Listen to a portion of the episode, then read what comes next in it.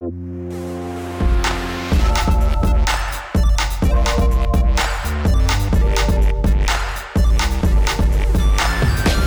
hört Rush, den Gaming-Podcast von Giga Games und Detector FM. Wir nehmen Spiele ernst und sprechen heute über das vielleicht beliebteste Videospiel-Setting überhaupt neben Krieg, Fantasy und Sci-Fi, nämlich die Postapokalypse. Aktuelle Beispiele wie Metro Exodus und Far Cry New Dawn haben wir durchgespielt, kommende Titel wie Division 2 angespielt und auch sonst sind wir natürlich schon stundenlang in unterschiedlichen Games durch postapokalyptische Weiten gewandert. Ich bin Christian Eigler von Detector FM und spreche mit Viktoria Scholz und Alexander Gelsdorf von Giga Games. Hi. Hallo. Unsere kleine neue Dreierkonstellation, die wir jetzt mal austesten wollen. Wie geht's euch? Ja, ganz gut. Ganz gut.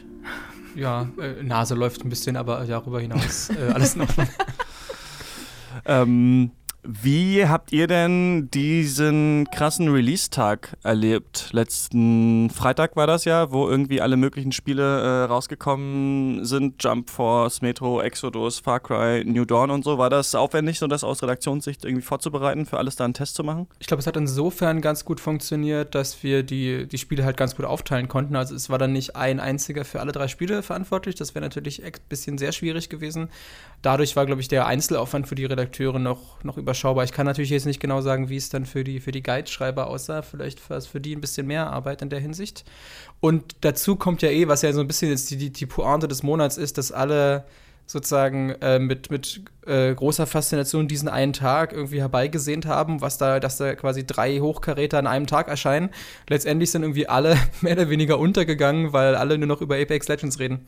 Ja, also das äh, war tatsächlich sehr lustig, weil wir dachten auch, boah, jetzt werden diese ganzen Themen werden super ziehen, Leute werden sich informieren über unsere Tests, über Metro und Far Cry New Dawn, aber im Endeffekt interessiert halt äh, der Killrekord in Apex Legends irgendwie dann doch mehr als ist, ist der dritte Teil denn geiler als eins oder zwei oder nicht? Ja, interessant. Das ist, ähm, da ist natürlich auch diese ganze Epic Store ähm, Steam-Sache, Metro Exodus vorausgegangen und ich fand es dann auch. Ähm interessant, das, das zu spielen. Ich hatte mir auch ein bisschen mehr erhofft, aber da kommen wir, glaube ich, später zu. Ähm, lasst uns doch mal anfangen. Was habt ihr bisher so gespielt? Sie haben uns ja beim letzten Mal gesprochen, da haben wir über Gaming im Alter gesprochen, ist ja auch schon wieder drei Wochen her. Mhm.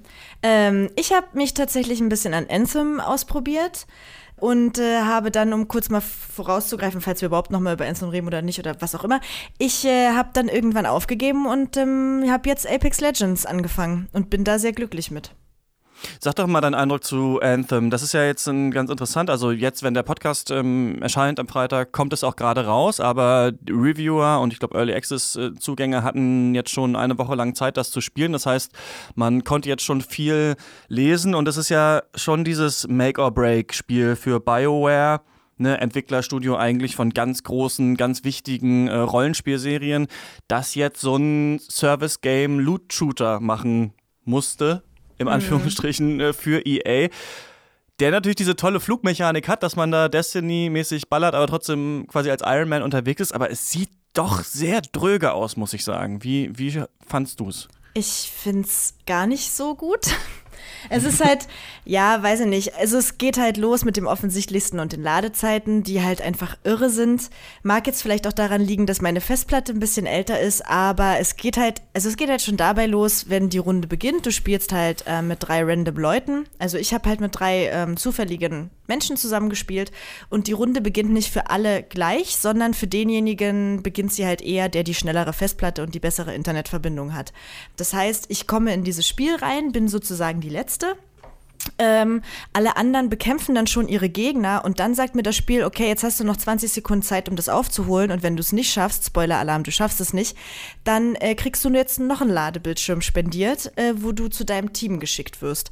Das Lustige daran ist, dass ähm, Alex mir heute erzählt hat, dass das jetzt auch so ein bisschen zum äh, Leveln genutzt wird, diese, diese Ladebildschirm-Problematik. Genau, es gibt durchaus Leute, die sozusagen einfach nur die Mission starten, dann sind sie halt 10 Minuten AFK, weil sie wahrscheinlich eh nichts machen können oder wenn, dann wird das Spiel, wenn, selbst wenn sie was machen könnten, würde das Spiel sie einfach hinterherziehen, wenn sie an ihrem Ort stehen bleiben und dann irgendwann am Ende der Mission kriegen sie halt ihre Erfahrungspunkte. Das ist natürlich nicht so hoch, als wenn sie aktiv mitgeholfen hätten. Aber so kann man halt einfach alle 10 Minuten mal kurz eine Mission starten und äh, passiv äh, leveln. Äh, genau, ich habe mir das Spiel natürlich auch angesehen. Äh, ich glaube, auch wenn der Postkarte, äh, Pod, die Postkarte, der Pod Podcast online geht, der dürfte Audio, es, der, der, der, die Audiopostkarte für euch. Genau, daheim. dann dürfte auch. Eure Ohren sind der Briefkasten, ja. Schön gesagt, ja. Dann sollte auf jeden Fall auch schon äh, ein äh, quasi nicht, nicht ja, quasi Test. Also es, wir werden schon, das kann ich jetzt schon mal sagen, wir werden jetzt nicht sofort zum Release eine Wertung vergeben, weil das eben ein Spiel ist, was sich ja über, wo wir davon hoffen, dass sich das jetzt über die nächsten Wochen und Monate und vielleicht auch Jahre, wenn sie es drauf haben, auch nochmal stark verändert. Äh, ich glaube, das ist ein bisschen unfair, da am ersten Release-Tag, auch gerade da die Probleme ja offensichtlich sind, da irgendeine vernichtende Wertung ranzuklatschen, die es in dem Fall wahrscheinlich bekommen würde. Deshalb, genau, würde ich jetzt, glaube ich, gar nicht so viel dazu sagen. Äh, Außer vielleicht, dass ich glaube, die technischen Probleme, klar, wenn, wenn man die hat, ist das natürlich äh, richtig dumm. Ich hatte es Gott sei Dank nicht so stark, weil ich zum Beispiel auch jetzt eine SSD habe. Da sind die Ladezeiten nicht ganz so arg. Ähm, das Problem ist, dass selbst wenn es technisch funktioniert, hat das Spiel einfach im Design sehr gravierende Schwächen. Äh, welche genau das sind, kann man dann äh, ja auch nochmal auf giga.de slash games nachlesen. Und um es vielleicht mal abzukürzen, wenn ich in einer, äh, wenn ich jetzt selbst in einer, in einer dystopischen Postapokalypse leben würde, in dem ich, äh, in dem es kein Magic Arena und kein Monster Hunter World gibt und ich mich zwischen Anthem und Fallout 76 entscheiden müsste, dann würde ich lieber Fallout spielen.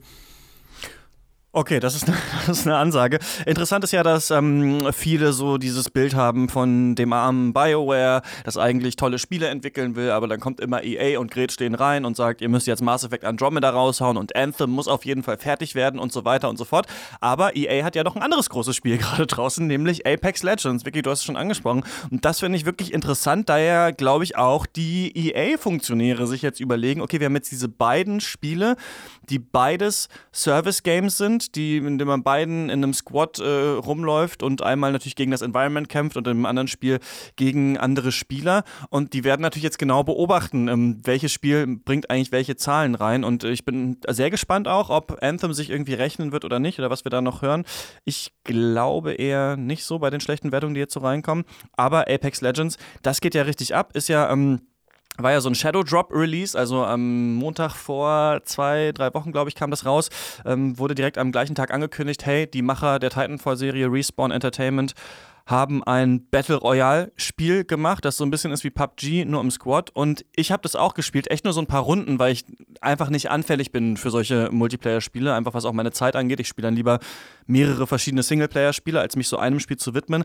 Aber selbst ich, ja, der ich äh, wirklich ganz schlecht bin in Battle Royale, habe sofort richtig Spaß daran gehabt, weil ich genial finde an diesem Spiel, dass du immer in Dreiergruppen unterwegs bist, dass es dieses Ping-System gibt, in dem du mit anderen Spielern kommunizieren kannst, ohne dass du ein Headset brauchst oder mit denen redest. Und dass man sich so gut ranhängen kann an andere, das fand ich toll, weil ich war bei Battle Royale bisher immer so stark verloren, dass ich dachte, okay, du spielst jetzt hier irgendwie Fortnite und die anderen spielen ja wahrscheinlich eh in irgendeinem Squad und du bist eh viel zu schlecht. Und hier konnte man so schön auch hinterherlaufen und so ein bisschen das machen, was die anderen äh, sagen. Und das hat mir richtig Bock gemacht. Wie findet ihr das Spiel? Ja, ich äh, finde es erstmal sehr lustig, dass man zwei Spiele hat, bei denen der Publisher irgendwie EA ist und man merkt, bei dem einen Spiel hat EA also meine Vermutung nach sehr viel reingegrätscht und bei dem anderen hat es halt irgendwie so gesagt, okay, lassen wir mal die Entwickler machen und ich glaube, das ist halt der Vorteil von Apex Legends, dass halt da wirklich weiß ich nicht, es ist halt einfach, es ist ein einfaches, gutes Spiel, was man einfach schnell mal an einem Abend spielen kann und es ist halt super schnell. Also für mich als, als Call of Duty Spielerin tatsächlich noch schneller als Call of Duty und das mag ich total. Und es hat halt so viele Komfortfunktionen. Das ist einfach, sobald du also du musst eigentlich nur auf den Boden gucken und E drücken und dann rüstet er ja schon automatisch die äh, Waffen, ähm, na, die Waffenverbesserungen aus, die halt einfach besser sind für deine Waffe. Mhm. Und das finde ich ganz, also weiß ich nicht, es gibt ein paar Kleinigkeiten, die PUBG halt hat, die mir ein bisschen fehlen, aber ich denke mal, das werden die alles mit Updates schon, schon meistern. Und ja, es macht halt einfach Spaß, weil bei PUBG ist es so, du lootest eine halbe Stunde und dann kommt einer und schießt dich tot. Und bei Apex, ja. wenn du es halt wirklich, also ich habe das mit zwei Freunden gespielt, ähm, und wenn du dich wirklich absprichst, dann kann halt so ein Kampf sich auch mal irgendwie auf fünf Minuten ziehen. Das heißt, du bist dann noch nicht ganz tot, du kannst halt wieder rein ins Spiel. Und es ist halt noch nicht alles sofort verloren. Und es geht halt alles super schnell. Du hast halt einfach nicht diese Lobby ganz am Anfang, wo du da erstmal drei Stunden lang drin bist und auf deine 100 Spieler wartest. Nee, du hast halt, du wählst deinen Helden aus und dann springst du sofort ins Spiel. Und das, ja, finde ich großartig. Aber wenn du schnelle ja. Shooter magst, dann äh, ist ja ah, ein ja, Grund ja. mehr, endlich mal Titanfall 2 nachzuholen. Was ja für mich damals so der beste Shooter des Jahres war und der dann eigentlich sehr zu Unrecht oder durch, durch sehr viele unglückliche Faktoren sehr untergegangen ist, obwohl er qualitativ wirklich fantastisch ist. Und ich habe jetzt ein bisschen die Hoffnung, dass dann bei der breiten Masse Respawn äh, Entertainment als Entwickler ein bisschen wieder auf dem Radar erscheint, die sich denken, okay, was haben die eigentlich sonst noch gemacht und dann endlich das fantastische Titanfall 2 nochmal nachholen. Ja, das übrigens auch ist auch nochmal nachzulesen auf giga.de slash games. Da hat Alexander nämlich nochmal eine Kolumne dazu geschrieben, weil er so großer Titanfall 2-Fan ist.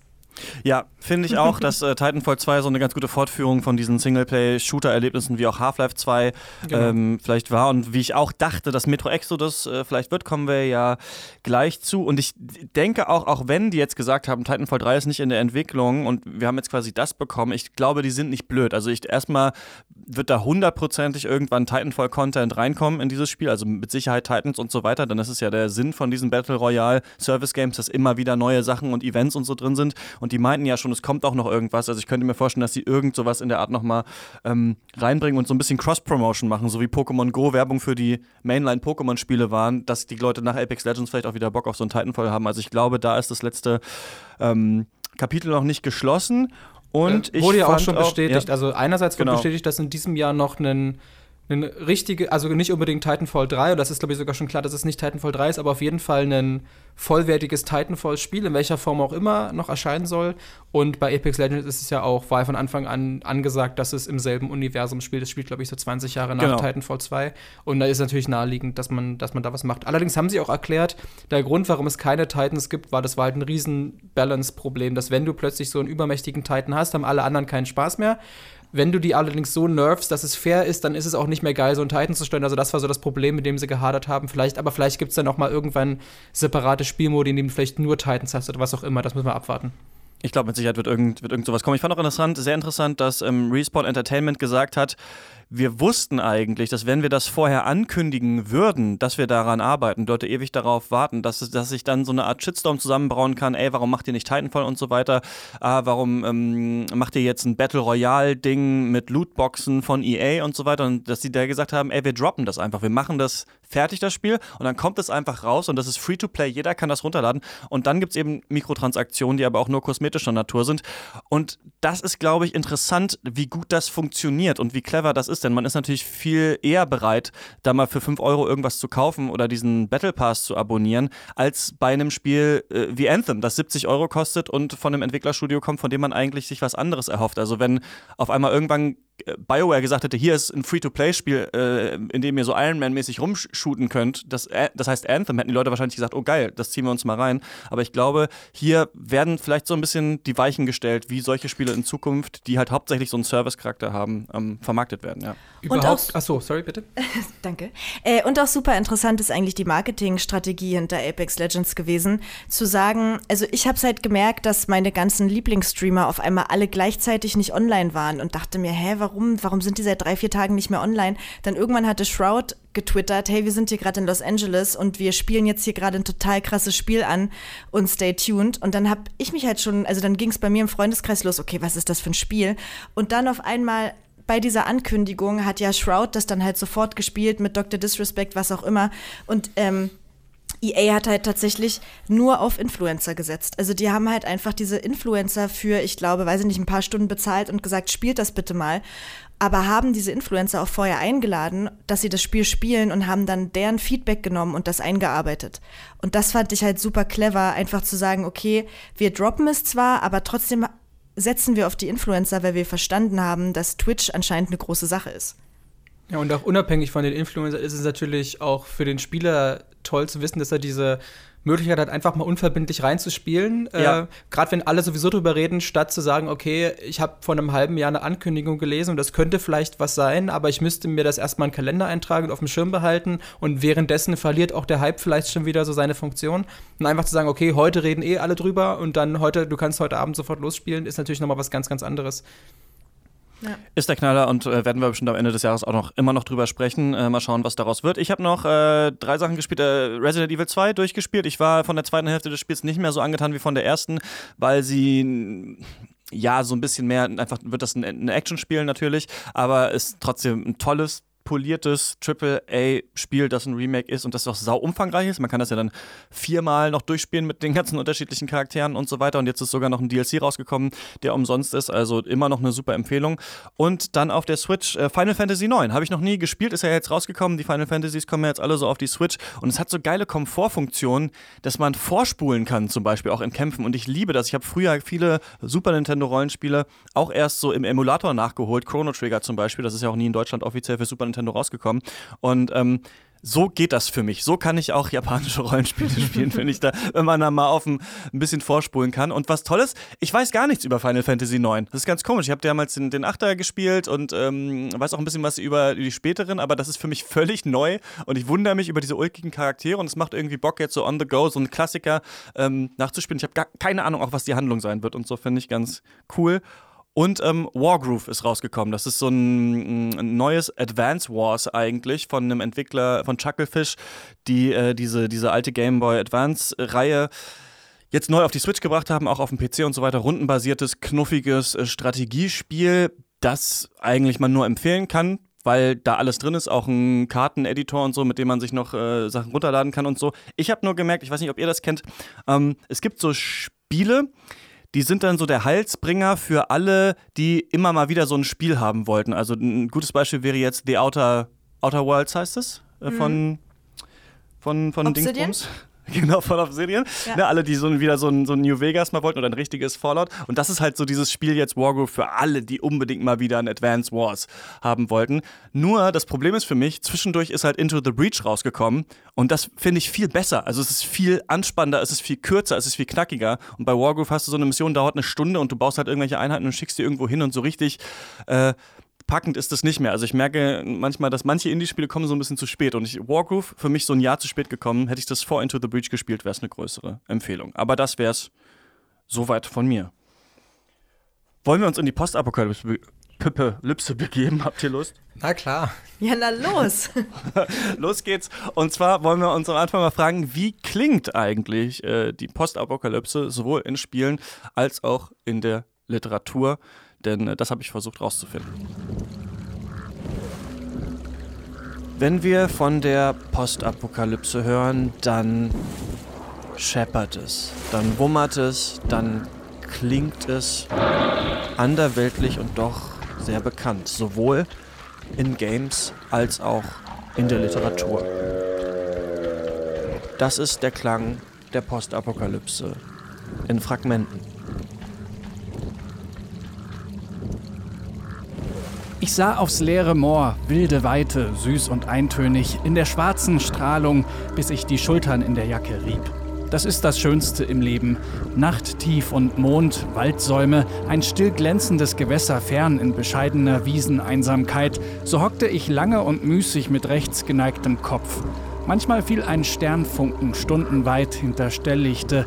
Manchmal beschlich mich eine schlachsige Windin und zerwarf mir die Haare wie eine halbwüchsige, pflegliche Geliebte. Sogar als ich einmal in die Büsche musste, kam sie noch nach. Der Bürgersteig kam immer näher und schon fiel der Schatten unseres Fahrzeugs auf das schwarze Gestrüpp. Schluss mit der Sicherheit. Wir waren in der Zone. Augenblicklich spürte ich, wie es mich kalt überrieselte. Das mit den Schauern passierte mir jedes Mal, und bis jetzt weiß ich nicht, ob es die Zone selbst ist, die mich auf diese Weise begrüßt, oder ob einfach die Nerven verrückt spielen. Im grauen Licht ging er hinaus, blieb stehen und erkannte einen Moment lang die absolute Wahrheit der Welt. Das kalte, unerbittliche Kreisen der hinterlassenschaftslosen Erde, erbarmungslose Dunkelheit. Die blinden Hunde der Sonne in ihrem Lauf. Das alles vernichtende schwarze Vakuum des Universums. Und irgendwo zwei gehetzte Tiere, die zitterten wie Füchse in ihrem Bau.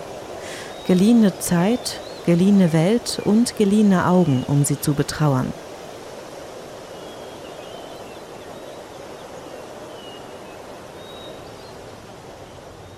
Mit einer Zigarette im Mundwinkel, von der der Rauch sich wie ein Faden über die Schulter zog, ging er im düsteren Grau des Nachmittags um das Haus herum. Er vergewisserte sich, dass der Bretterverschlag vor den Fenstern noch fest saß. Nach besonders schlimmen Angriffen waren einige der Planken oft gespalten oder gerissen. Dann musste er sie auswechseln, eine Arbeit, die ihm gar keinen Spaß machte. Heute war nur ein Brett locker.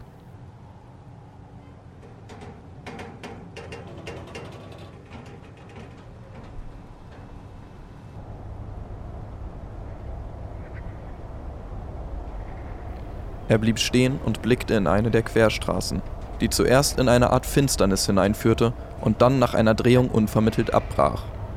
Und da bemerkte er etwas, was er nicht gleich auf eine physiologische Funktionsstörung zurückführen konnte. Überall hatten sich Sprünge aufgetan. Die Häuser links von ihm wiesen klaffende, schartige Risse auf. Der Beton, aus dem die Straßen und Gebäude bestanden, war geborsten. Es war, als würde das Fundament, auf dem die ganze Stadtroute auseinanderbrechen. Er starrte in den rußigen Nebel. Der Himmel war nun völlig verschwunden, es schien Dunkelheit zu regnen. Was hat das nur zu bedeuten? Alles ist zerstört. Die Stadt ist nur noch ein Trümmerhaufen. Das anhaltende Dröhnen fuhr ihm donnernd in die Ohren und wirbelte ringsrum Ruß auf. Irgendwo weit weg und schwach jaulte eine festgeklemmte Autohupe.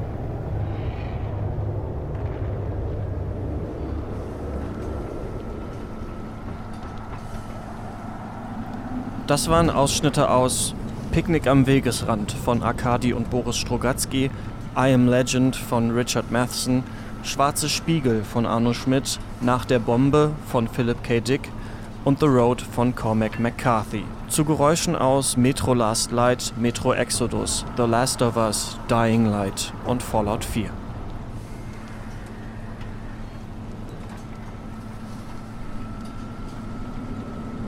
Jetzt haben wir schon Beispiele aus äh, den postapokalyptischen Videospielen gehört, äh, die wir auch heute besprechen wollen. Ähm, lass uns doch mal trotzdem kurz mit einer offenen Frage einfach mal so anfangen. Was ist so eure erste Assoziation zu Postapokalypse? Was ist vielleicht so das erste Spiel oder der erste Film oder so, den ihr da gesehen habt? Woran müsst ihr denken? Ähm, ja, also du, du, siehst uns ja jetzt leider nicht, Christian, aber Alex und ich starren gerade beide gleichzeitig zur Decke hoch und überlegen? Äh, ich würde jetzt sagen, ich glaube, das, das, erste Spiel oder das erste Medium, wo ich mich wirklich intensiv mal damit, oder wo ich das auch immer hinterfragt habe, dass das ja in Anführungsstrichen ein Genre ist und dass da mehr hintersteckt, war, glaube ich, wirklich Fallout 3 wo ich, wo das zum ersten Mal, wo das auch inhaltlich für mich irgendwie relevant war, okay, das ist jetzt, das ist nicht einfach nur irgendeine fantastische, zerstörte Welt, sondern das ist eben eine Welt, die eine Vorgeschichte hat und es ist auch wichtig, dass die eine Vorgeschichte hat. Und es gibt ja dann, ich kann mich erinnern, es gab, gab in Fallout 3 so eine total tolle Stelle, wo man in ein Museum kommt und die eben versuchen, und dann natürlich dann aus heutiger Sicht oder aus, äh, aus aktueller Sicht so ganz falsch irgendwie die US-amerikanische Geschichte zusammenzupuzzeln, dass da irgendwie halt George Washington auf irgendwelchen Dinosauriern geritten ist und, und Leute befreit hat oder wie auch immer. Ähm, und dass man da zum ersten Mal merkt, okay, stimmt, ja, die, die leben in unserer Welt, aber äh, die haben eine ganz andere Sicht auf diese Welt. Das fand ich faszinierend.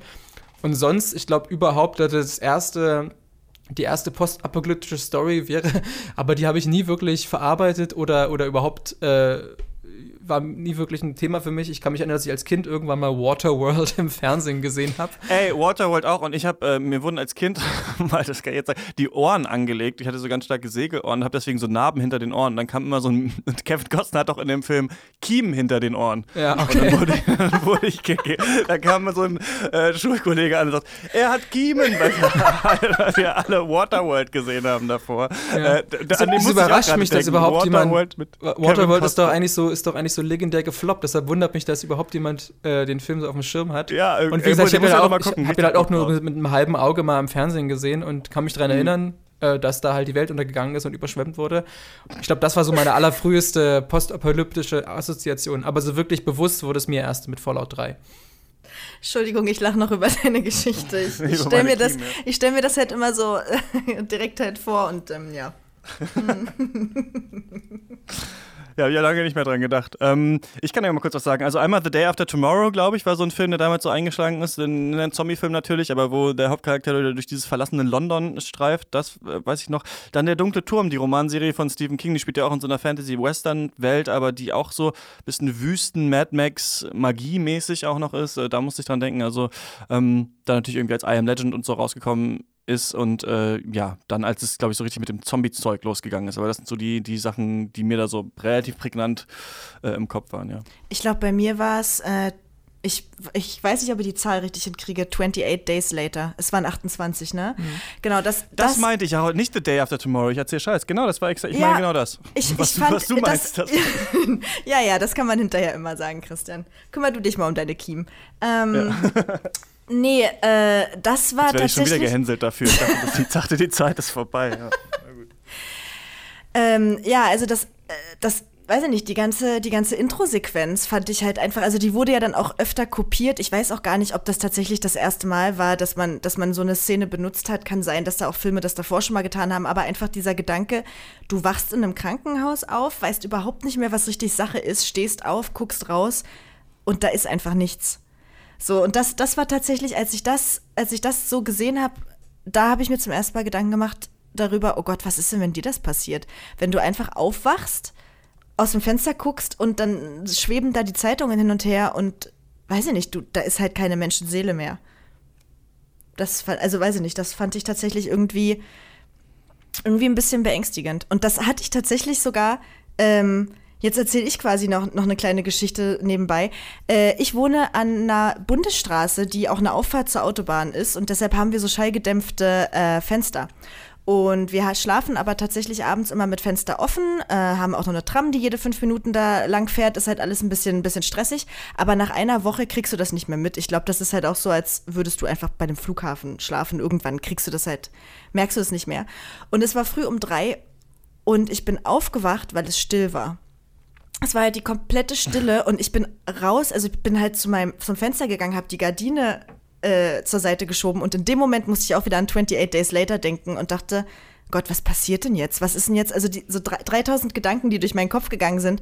War es das jetzt? Ist hier irgendeine Atombombe runtergegangen? Was, was ist jetzt der nächste Schritt? Okay, du hast einen Rewe in deiner Nähe. Musst du da jetzt hin, um dir halt noch schnell Essen zu besorgen? Kannst du überhaupt raus? Ist die Luft vergiftet? Und dann habe ich nur gemerkt, okay, nee, es war halt einfach kein Auto und nichts vor, vor, deinem Fenster. Aber da ist mir das irgendwie, weiß ich nicht, da ist okay. halt bewusst geworden. So 28 ja. Days Later greift gerade in mein Leben rein. Ja, und der Soundtrack von dem Film war auch so gut. Ja, du hast gesagt, er wurde auch, auch abgekupfert. Ich habe mich gerade gefragt, ob die erste Folge der ersten Staffel Walking Dead, ähm, wo Rick Grimes ja auch alleine im Krankenhaus aufwacht, ob das nicht von 28 Days Later abgekupfert ist. Aber nee, ähm, Robert äh, Kirkman, heißt er, glaube ich, hat in einem Interview gesagt, das war kompletter Zufall. Also der Film 28 ah. Days Later ist rausgekommen und das, da war die erste, also da war das Comic schon geschrieben ähm, zu, zu The Walking Dead. The Walking Dead basiert ja auf so einer Comic- oder Graphic-Novel-Serie. Mhm. Alles klar. Ähm, Lass uns doch mal mit den Spielen anfangen und danach vielleicht überlegen, ähm, was die Postapokalypse so genau ist. Ich glaube, worauf man sich einigen kann, ist, dass alles, was postapokalyptisch ist, es klingt jetzt dumm, aber nach der Apokalypse spielt. Also ich glaube, das ist fast der gemeinsame Nenner. Die Frage ist, ob, ob es überhaupt noch mehr gibt, was in postapokalyptischer Literatur, in Spielen oder so drin sein muss. Aber ich glaube, ähm, das ist es eigentlich. Also, dass irgendwie ein großes Ereignis hat große Teile der Menschheit ausgelöscht und wir befinden uns jetzt mit unseren Charakteren danach. Und äh, ein Spiel, das zum ersten Mal eigentlich in diesem Setting ist, ist äh, Far Cry New Dawn, Alex. Und du hast es gespielt. Ähm, Genau, das habe ich. Ich hab, musste gerade deine Aussage überdenken, weil du das eines der ersten Spiele, die das gemacht hat. Und ich, hey, das stimmt doch nicht, aber ich, ich genau. Jetzt in diesem in der Jahr Serie, ist, ne? Es ist das erste Achso, ja, in der, in der Serie, genau. Ähm, genau. Beziehungsweise schließt es sich ja dann doch direkt an das Ende des fünften Teiles an, beziehungsweise eines der Enden. Und ich glaube, für mich oder eben jetzt offenbar für Ubisoft auch das offizielle Ende, denn äh, ich meine, der allererste Trailer hat es ja quasi gespoilert. Äh, am Ende von äh, Far Cry 5, äh, da explodiert's. Ähm, da haben sozusagen dann die, äh, die Kultisten doch recht behalten oder je nachdem, wie man es auslegt. Also ich würde ja, habe das so interpretiert, dass sie natürlich da auch ihre, ihre Finger mit im Spiel hatten, dass sie natürlich sagen können, ja, wir haben es euch doch gesagt, wir hatten doch recht, aber dabei sind sie selber verantwortlich für die Apokalypse. Man weiß es nicht. Da gibt es vielleicht Leute auf Reddit, die das ein bisschen genauer ähm, durchschaut haben. Aber was ja tatsächlich Far Cry New Dawn äh, interessant macht oder inwiefern es sich von anderen postapokalyptischen Settings unterscheidet, ist, dass äh, dort eben nicht einfach nur die Welt brach und tot liegt, sondern dass eben nach relativ kurzer Zeit, nachdem die Menschen eben nicht mehr da waren, dann eben dieser sogenannte Superbloom kam. Und das ist wohl tatsächlich irgendwie ein Phänomen, das auch in der Realität auftreten kann. Äh, dass es plötzlich dann äh, durch biologische Faktoren, ich kenne mich da nicht aus, was es plötzlich äh, im überdimensionalen überdimensionalen Maße plötzlich äh, sprießt und grünt. Und dass deshalb eben in diesem Spiel die Post- Postapokalypse mal ganz anders aussieht, als man es vielleicht aus dem Fallout zum Beispiel ähm, gewohnt ist, wo dann selbst nach 200, 300 Jahren immer noch alles äh, grau und braun ist und tot. Das fand ich tatsächlich super interessant. Ich habe halt nur, also ich habe, glaube ich, nur drei Stunden reingespielt in Far Cry New Dawn. Und ich war bei dem Intro, ich dachte mir so, das ist doch totaler Quatsch. Das kann doch gar nicht funktionieren, dass dann irgendwie nach gefühlt gleich zehn Jahren da alles mit bunten Blumen übersät ist. Aber es ist. Ja, ich kenne mich ja. jetzt wissenschaftlich damit nicht genau aus, aber uns wurde gesagt, dass es tatsächlich ist wahrscheinlich ein rares Phänomen, aber sowas kann wohl tatsächlich passieren. Also wer weiß, äh, kann man ja mal bei Gelegenheit googeln.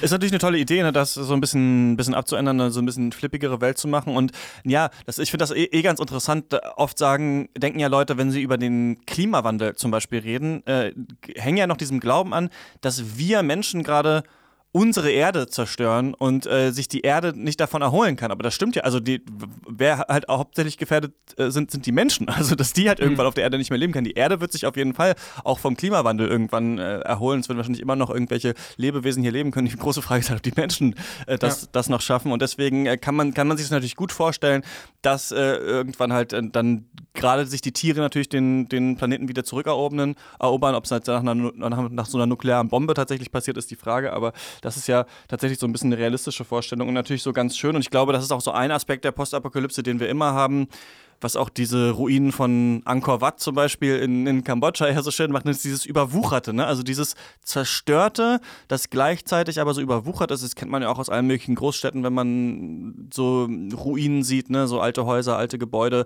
die dann ähm, ja so neue, schöne Orte geworden sind. Und das ist ja was, was ähm, klar äh, Fallout zum Beispiel auch macht. Man muss übrigens aufpassen, ne? wenn man so Fallout und Far Cry, das klingt schon ähnlich, so damit man nicht das falsche Spiel sagt. Aber was Fallout auch macht, aber genau in dieser Schönheit so jetzt bei ähm, Far Cry New Dawn natürlich so im Mittelpunkt steht. Ich habe nur gehört, ich weiß nicht, wie das ist, dass äh, ich habe es ein bisschen, ein bisschen reingespielt, aber nicht so viel, auch so ein, zwei Stunden dass sich das nicht so stark unterscheidet, dieses Setting. also man hat halt diese ja. Wiesen und das war es so ein bisschen, oder? Genau, das äh, war für mich dann auch ein bisschen so ein Kritikpunkt, dass ich mir in der Hinsicht eigentlich viel mehr Konsequenz erhofft habe.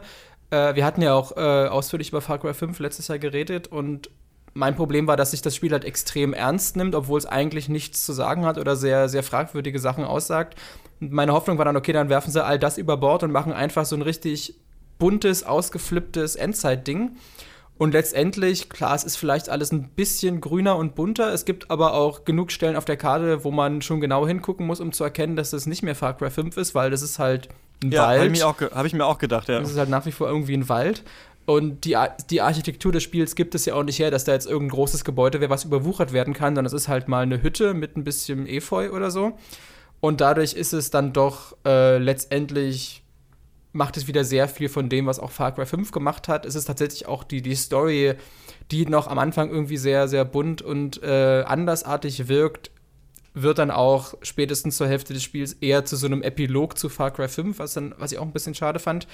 Was allerdings äh, sich wirklich unterscheidet und was ich tatsächlich auch äh, cool und motivierend fand, obwohl es auch teilweise nerven kann, ist, dass sie ja dann so einen sehr leichten leichten RPG-Einschlag insofern drin hatten, dass man jetzt zum Beispiel seine Basis aufbauen kann. Und das ist ja wieder, da kommen wir nachher noch dazu, dass so ein typisches Spielelement, was sich für die Postapokalypse total anbietet, dass eben alles zerstört ist und du bist derjenige, der muss es wieder aufbauen. Und dann kann man eben über die, je nachdem 20 Stunden oder so, die man im Spiel verbringt, dann fängt man eben mit seiner kleinen Basis an, hat nur ganz publige, selbst zusammengebaute Waffen und je mehr Zeit man darin investiert, je mehr Material man findet, desto mehr kann man die Sachen reparieren und aufwerten und es kann, man kann sozusagen langsam wieder so einen, in Anführungsstrichen, Normalzustand wiederherstellen. Das ist ganz motivierend tatsächlich und das passt natürlich da perfekt in das Szenario rein.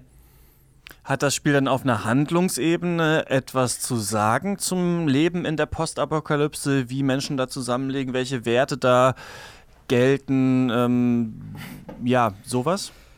Äh, sehr rudimentär. Also es geht letztlich, um das mal ganz kurz zusammenzufassen, es geht halt um diese kleine Siedlung Prosperity, die eben dann nach einigen Jahren aus dem Bunker nach oben gekommen sind, gemerkt haben, okay, die Welt ist zwar zerstört, aber das, das nutzen wir jetzt, wir bauen wieder was auf. Dann haben sie sich was Schönes aufgebaut und dann kamen die Highwaymen, die natürlich sich nicht die Mühe machen, was aufzubauen, sondern einfach äh, die anderen Leute ausrauben.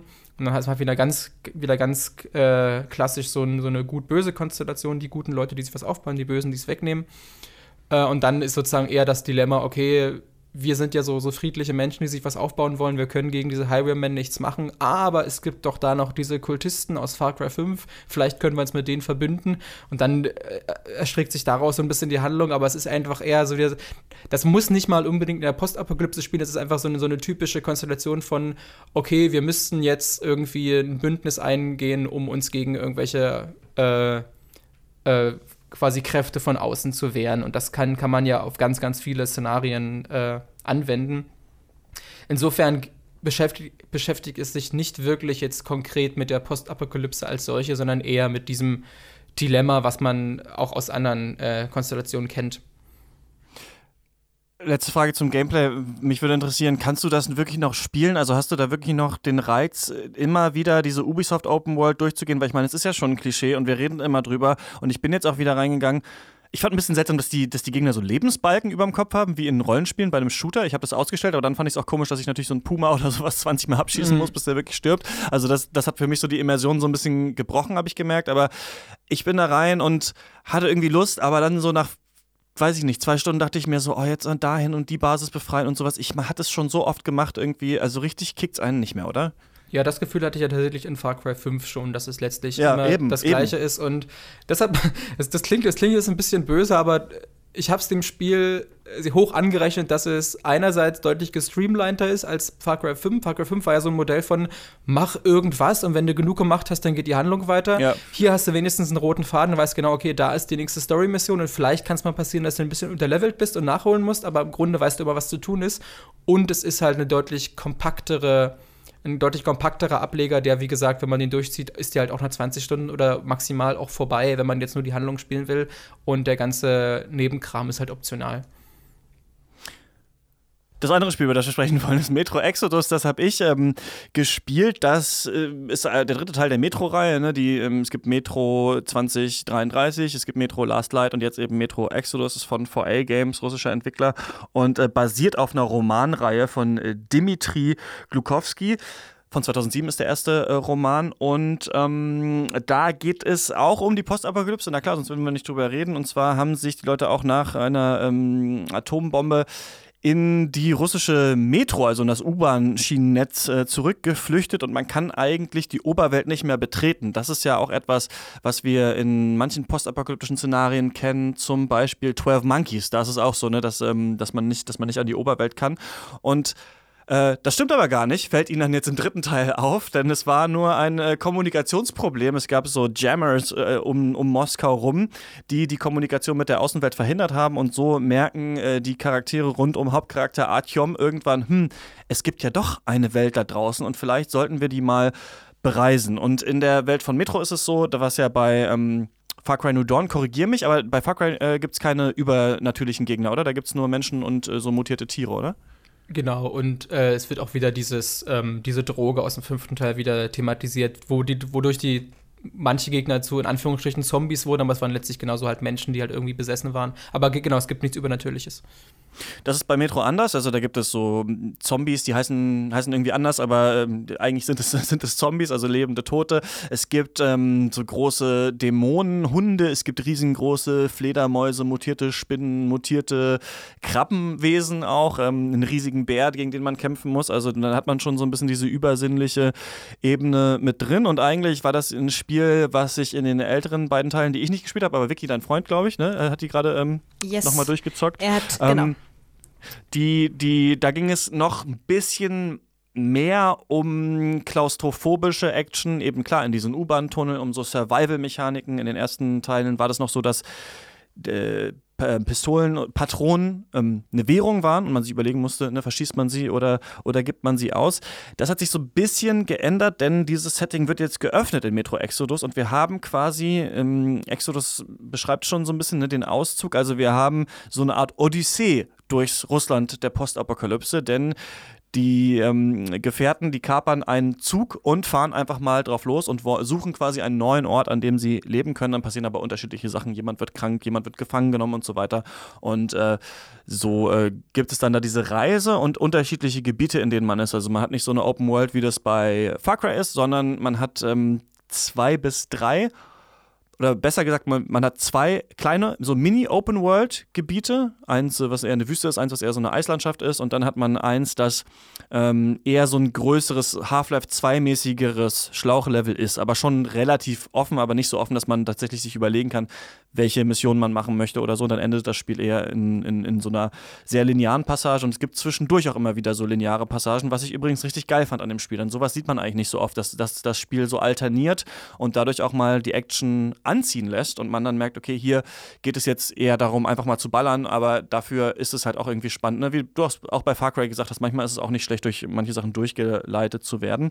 Und ich würde sagen, das ist das große Neue, was Metro Exodus macht, ist, der Postapokalypse ein bisschen diesen Odyssee, diesen Reiseaspekt zu geben. Es hat das aber, glaube ich, ein bisschen von The Last of Us sich abgeguckt, dem äh, bekannten Naughty Dog Spiel, denn da ist es ja auch so bei The Last of Us, dass wir verschiedene Kapitel haben, die die Jahreszeiten sind, ne? also dass wir im Winter, Frühling, äh, Sommer und Herbst und sowas unterwegs sind. Genauso ist es bei Metro Exodus auch. Und ähm, dass ähm, steht dem Spiel aber gut zu Gesicht, diese Reise mit dem Zug. Und das muss ich auch sagen, ist ganz geil, von diesem Zug einfach runterzuschauen. Zwischen den Kapiteln bist du auf dem Zug und schaust äh, halt in die Natur und ähm, fragst dich halt so ein bisschen, okay, wie lange können sie da jetzt immer wieder was Neues generieren? Wie lange fahren wir hier durch verschiedene Dörfer und Städte durch und sowas? Und das ist eigentlich das, was Metro Exodus total gut schafft, diese ähm, postapokalyptische Welt auf jeden Fall darzustellen. Habt ihr reingeschaut in das Spiel? Äh, ja, als ähm, ja, weiß ich nicht, Backseat-Gamerin habe ich halt ähm, meinem Freund immer wieder zugeguckt.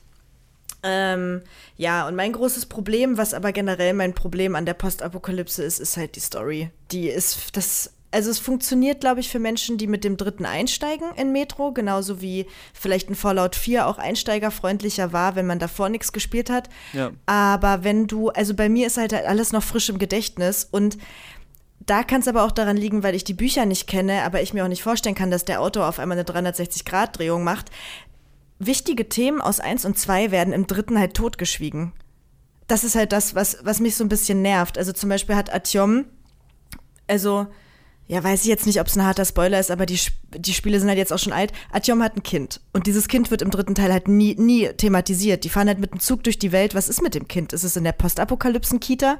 Ich verstehe es halt einfach überhaupt nicht. Und ja. was ist halt mit den Schwarzen? Es geht halt in Teil 1 und Teil 2 nur darum. Und jetzt auf einmal sind die nicht mehr da. Sie sind halt nicht existent in diesem dritten Teil. Und für, für Serienfans, glaube ich, ist es eine harte Enttäuschung. Also kann ich mir nur gut vorstellen, weil ich hatte drei Stunden Gespräche mit meinem Freund, der nicht so gesprächig, gesprächig, gesprächig ist eigentlich, aber ähm, den hat das super enttäuscht, dass die Story halt so ähm, mainstreamiger geworden ist, also wirklich halt ein, für Einsteiger, die halt keinen Bock hatten, die 1 und die 2 zu spielen. Ja, und auch sonst ist das Spiel auf vielen Ebenen tatsächlich enttäuschend. Also es ist immer so, dass eigentlich für alles, was Metro Exodus toll macht, gibt es wieder andere Punkte, bei denen man denkt, ah, genau hier reißen sie eigentlich alles wieder ein, was sie aufgebaut haben. Also ein Punkt ist zum Beispiel die Grafik. Das Spiel sieht wirklich fantastisch aus. Also da ist so viel Liebe zum Detail drin und es hat diesen ähnlichen Effekt, den auch Red Dead Redemption 2 für mich hatte, dass so viele verschiedene Ebenen an Qualität übereinander liegen, dass es dann auf einmal fast fotorealistisch manchmal wirkt. Ne? Also es ist dann nicht nur eine schlammige Straße, sondern auch noch Pfützen und dann geht die Sonne auf durch, durch den Nebel und das spiegelt sich dann darin und dann denkt man wirklich so, okay, diese Welt ist echt. Aber das Spiel läuft so schlecht auf einer Standard PS4, das habe ich selten erlebt. Also ich würde zum Beispiel wirklich empfehlen, spielt es nicht auf einer alten Konsole, PS4 oder gut, Xbox One weiß ich jetzt nicht. Ähm, ich hatte jetzt auch nicht die Ressourcen, das auf verschiedenen Systemen zu testen und so weiter. Aber das zum Beispiel ist, in manchen Stellen ruckelt es hart und klar, es kann so gerade die 30 Frames halten, aber manchmal sind auch manche Texturen äh, verwaschen und es spielt sich einfach hakelig und das ist für so einen Shooter nicht so geil. Ich habe danach mal, einfach nur um mir das nochmal anzuschauen, einmal Metro 2033 gespielt, die, diese Remake-Version, die, ähm, die ja in 60 Frames laufen und Wolfenstein 2. Und das ist wie Tag und Nacht, ne? Also wenn du da durch Wolfenstein 2 dann läufst, durch ein 60 Frames-Spiel. Und ich bin da auch ein bisschen, glaube ich, verwöhnt jetzt, weil sowohl Apex Legends als auch Resident Evil 2 auch in 60 Frames gelaufen sind, ist das echt. Ja, also eine Ansage, das Spiel so auf die, auf die äh, alten Konsolen zu bringen.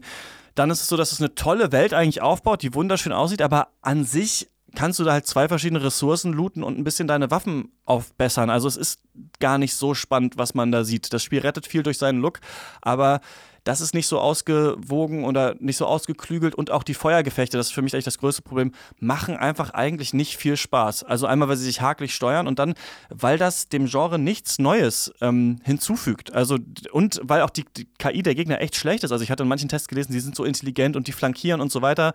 Bei mir nicht. Ich wurde nicht flankiert, ich wurde nicht mal direkt angegriffen. Also auf mich sind nicht mal Gegner zugerannt. Die saßen immer nur hinter irgendwelchen Kisten, haben mal hervorgelugt und waren dann wieder dahinter.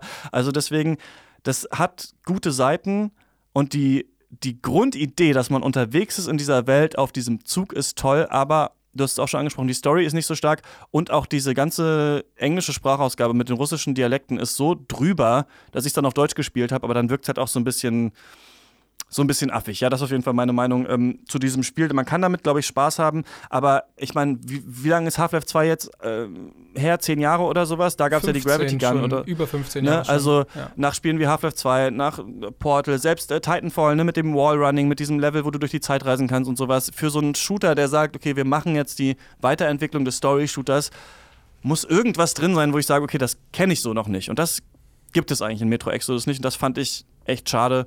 Ähm, da würde ich, glaube ich, mal ein bisschen warten. Vielleicht wird es ja auch noch optimiert für die äh, alten Plattformen. Und wenn Guckst du dir das noch an, Alex? Äh, ich habe es tatsächlich bisher nicht gespielt und es hat jetzt auch einfach durch die anderen Releases, durch Far Cry und so auch nicht die Möglichkeit dazu. Aber ähm, da haben wir, glaube ich, auch demnächst noch mal einen kurzen äh, Text dazu. Äh, wenn dich die Sprachausgabe stört, dann spielt das Spiel doch auf Russisch. Dann hat es noch mal gleich einen ganz anderen atmosphärischen Impact. Daran ist mein Problem so ein bisschen, da können wir auch irgendwann mal drüber reden. Ich habe es auch kurz gemacht, aber dann muss man, dann muss muss ich ja immer beim Spielen die Untertitel auch lesen. Und ich mhm. finde, wenn ich in so einer, wenn ich in so verlassene Katakomben absteige und jemand ist nur, spricht mit mir nur über so ein Funkgerät, finde ich das ganz geil, wenn ich das tatsächlich äh, übers Hören verstehe. Ist mir dann aufgefallen. Bei Filmen ist es nicht so, aber ähm, ich habe auch kurz versucht, auf Russisch zu spielen, aber dann bin ich aufs Deutsche. Ja. Ähm, umgestiegen. Was ich noch spannend fand, da du über diesen Odyssee-Charakter geredet hast, äh, dass man jetzt sozusagen diese Welt erstmal erforscht und guckt, was, kann man damit überhaupt machen. Eigentlich hat ja Fallout 76 genau den gleichen Ansatz, dass du als einer der ersten aus dem Bunker ja. kommst und dir dann diese Welt wieder aneignest.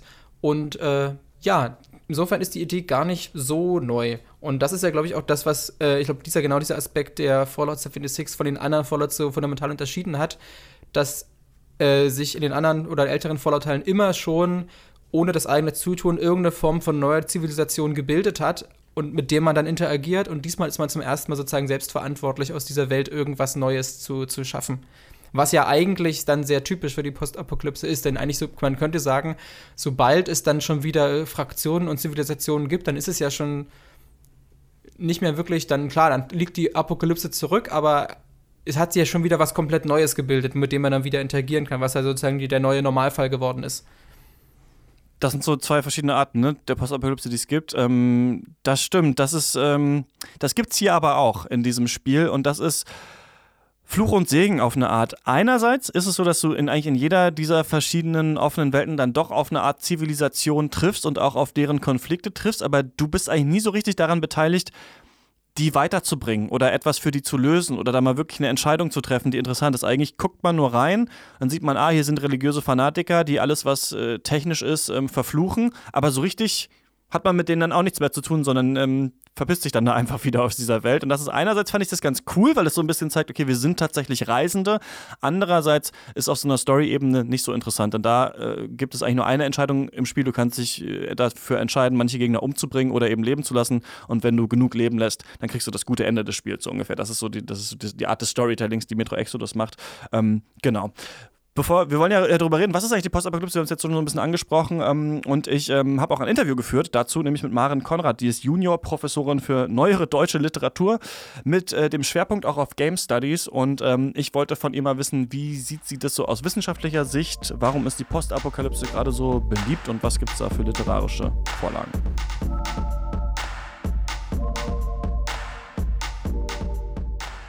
Schönen guten Tag. Hallo. Sie haben sich viel mit der Postapokalypse beschäftigt. Wir haben im Podcast schon versucht so zu klären, was ist denn das eigentlich genau? Das möchte ich Sie jetzt auch nochmal fragen. Was ist denn die Postapokalypse?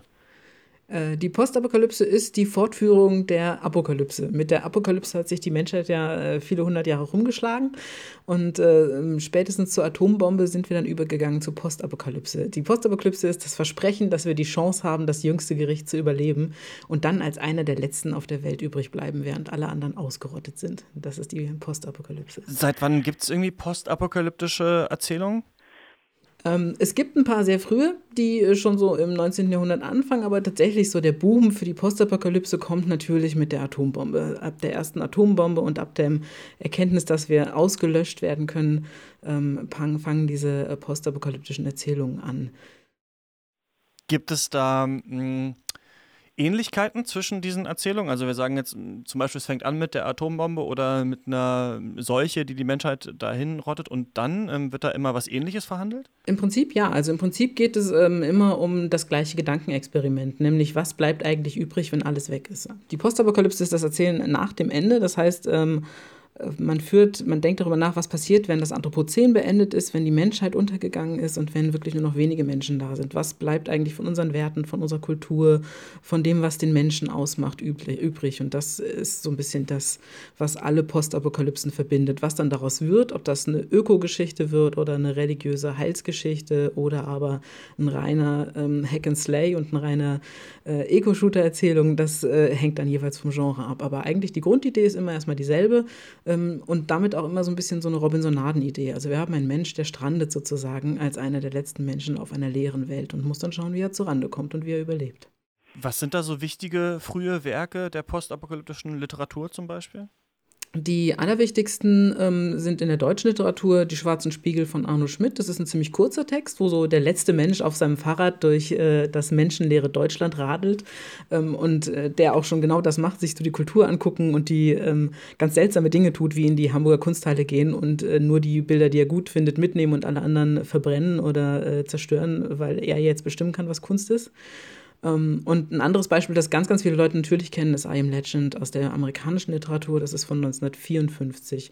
Da, da sieht man auch schon die Unterschiede zwischen amerikanischer und europäischer äh, Apokalypse und Postapokalypse. Die Amerikaner kämpfen gegen Vampir-Zombies in ihrer ersten Postapokalypse. In Deutschland ist das Ganze eher so eine launige Robinsonade von so einem einsamen Menschen, der sich ein Haus baut im Wald. Ja, das ist ja dieser eine ähm, Aspekt, finde ich immer, der Postapokalypse. Als Kind dachte ich immer so, mh, hm, mal alleine im Spielzeugladen sein und sich alles mitnehmen dürfen, das kommt ja dann auch immer so ein bisschen durch. Also was, äh, diese Idee, was würde denn, was würde man denn machen, wenn einem alles offen stehen würde, oder? Ja, ganz genau. Das ist auch immer so ein bisschen, wenn man über Postapokalypse redet, muss man immer erstmal gucken, was haben wir eigentlich? Haben wir eine Mangel-Postapokalypse oder haben wir eine Überfluss-Postapokalypse? Also ist eigentlich noch alles da und weil da nur noch ein Mensch ist, hat er genug von allem und dann ist es genau dieses wunderschöne Kaufhausphänomen, dass man allein im Kaufhaus ist nachts und machen kann, was man möchte. Oder aber ist es eben so eine Mangel- und Bedrohlichkeitsapokalypse, wo man dann doch irgendwie kämpfen muss, entweder noch gegen Feinde oder gegen den Mangel. Ähm, das sind nochmal so zwei Aufspaltungen. Sozusagen ist es eine utopische oder eine dystopische Postapokalypse, die wir da haben. Und was wird da dann so verhandelt? Also ich habe zum Beispiel das Gefühl, wenn wir uns so Serien anschauen, wie zum Beispiel äh, The Walking Dead, eine Postapokalypse mit Zombies, dann geht es immer so ein bisschen darum, welche Werte kann die Gesellschaft überhaupt noch haben? Regiert jetzt einfach, weiß nicht, das Gesetz des Stärkeren, das Gesetz äh, der Waffe? Also ist es vielleicht auch so, dass in vielen so postapokalyptischen Romanen oder Filmen, also wenn es die Gesellschaft noch gibt, so diese Frage gestellt wird, okay, was hält eigentlich so eine Gesellschaft noch zusammen? Ja, ganz genau. Also ähm, grundsätzlich ähm, ist dieses ganze Erzählen nach dem Ende äh, Teil der utopischen Literatur. Und utopische Literatur ist immer politisch und denkt über Gesellschaft nach und entwirft so eine Gegenwelt, in der alles maximal anders dargestellt ist, als wie wir es kennen, aber es erprobt alle Werte, alle Gesellschaftsregeln, die wir haben, erprobt es sozusagen in so einem extremen Raum und fragt, gelten die dann eigentlich noch? Also darf ich wirklich nicht klauen und nicht töten in der Postapokalypse? Und plötzlich ist das ein Wert, der wichtig ist zum Überleben. Und deswegen ist das wieder aufgehoben, die Grenze, dass man nicht töten und nicht klauen darf und nicht lügen darf, sondern das braucht man, um zu überleben. Das heißt, da werden irgendwie Werte immer neu erprobt. Ähm, und da kann man auch ganz schön auch in den Nationalliteraturen Unterschiede sehen. Also die amerikanischen Serien und Filme neigen extrem dazu, zum Beispiel sehr, sehr religiös zu sein. Sowohl The Walking Dead, als auch wenn man an das Ende von I Am Legend denkt, wo es ja am Ende wirklich in diesen ähm, Paradiesraum reingeht mit der Kirche im Bildmittelgrund und dann gibt es die große Erlösung. Ähm, also das ist sehr, sehr stark religiös konnotiert, gerade in der amerikanischen Kultur und in der europäischen Kultur. Ähm, ist es oft viel pessimistischer. Das ist ganz witzig. Also da ist auch irgendwie Tod und Scheitern im Zweifelsfall immer am Ende der Erzählung noch möglich. Ähm, wie man das vielleicht auch aus The Road kennt, wo man ja auch nicht so richtig positiv rausgeht. Das ist ja eine sehr negative postapokalyptische Welt. Also kann man schon auch sagen, dass die postapokalyptische Literatur, na gut, vielleicht auch wie jede Literatur, aber vor allem auch ja, politische Fragen der Gegenwart auch ähm, behandelt. Ganz genau, ja. Also postapokalyptische Literatur versucht politisch zu sein und kann das eben dadurch, dass es äh, in eine andere Zukunft legt und in eine andere Welt legt, dadurch kann sie sehr extrem politisch sein, ohne dass sie Rücksicht nehmen muss. Und das macht sie auch auf jeden Fall. Also sie ist nicht politisch korrekt, sondern sie ist extrem politisch. Ähm, das kann man, glaube ich, schon so sagen, ja. Warum erlebt das Genre denn jetzt gerade auch so einen Boom? Also wir haben ja wirklich gemerkt in der Vorbereitung auf diesen Podcast und wenn man sich mal so auch die Videospiel-Releases der letzten Jahre anschaut, dass die Postapokalypse in der man oft ja doch so einen einsamen Wanderer in so einer ähm, verseuchten Welt äh, spielt, die aber mal von Menschen belebt wurde, dass das einen, ja, einen großen Boom erlebt, dass das total erfolgreich ist. Können Sie sich das erklären? Ich glaube, das ist tatsächlich gerade, ja, das ist ein Trend im Computerspielbereich, ganz extrem. Ne? Die äh, Film, den Filmhöhepunkt der Postapokalypse haben wir, glaube ich, schon durch. Da wird auch nicht mehr viel kommen. Ähm, in der Serie ist es noch so ein bisschen drin, aber das Computerspiel ist tatsächlich gerade äh, der Ort, wo es einen richtig extremen Boom für die Postapokalypse gibt. Ich glaube, dafür hat es verschiedene Gründe. Einer der Hauptgründe, den ich vermute, ist, ähm, dass die Postapokalypse einfach die perfekte Sandbox ist. Und ein Computerspiel ist ja vor allen Dingen Sandbox. Und ähm, die Möglichkeit, da experimentell einfach eine eigene Welt zu entwerfen, für die man eigene Regeln aufstellen kann und wo man entscheiden kann, das gibt es nicht mehr, das ist ausgelöscht, dafür gibt es jetzt das und das füge ich hinzu. Das ist sozusagen der, der God-Mode für alle Entwickler und für alle Spiele, Game Designer. Ähm, deswegen ist es einfach so das perfekte Szenario. Und ich kann mir auch einfach vorstellen, dass auf der Produktionsseite jeder darauf Bock hat. Ähm, und für die Spieler ist es ähm, auch so, so, dass man in diese Welt reingeht und noch gar keine Regeln kennt, sondern man muss rausfinden, was für Regeln gelten eigentlich jetzt in dieser neuen Welt, in dieser neuen Zivilisation, welche gelten nicht und wie will ich das selber ausgestalten, kann man auch selber entscheiden.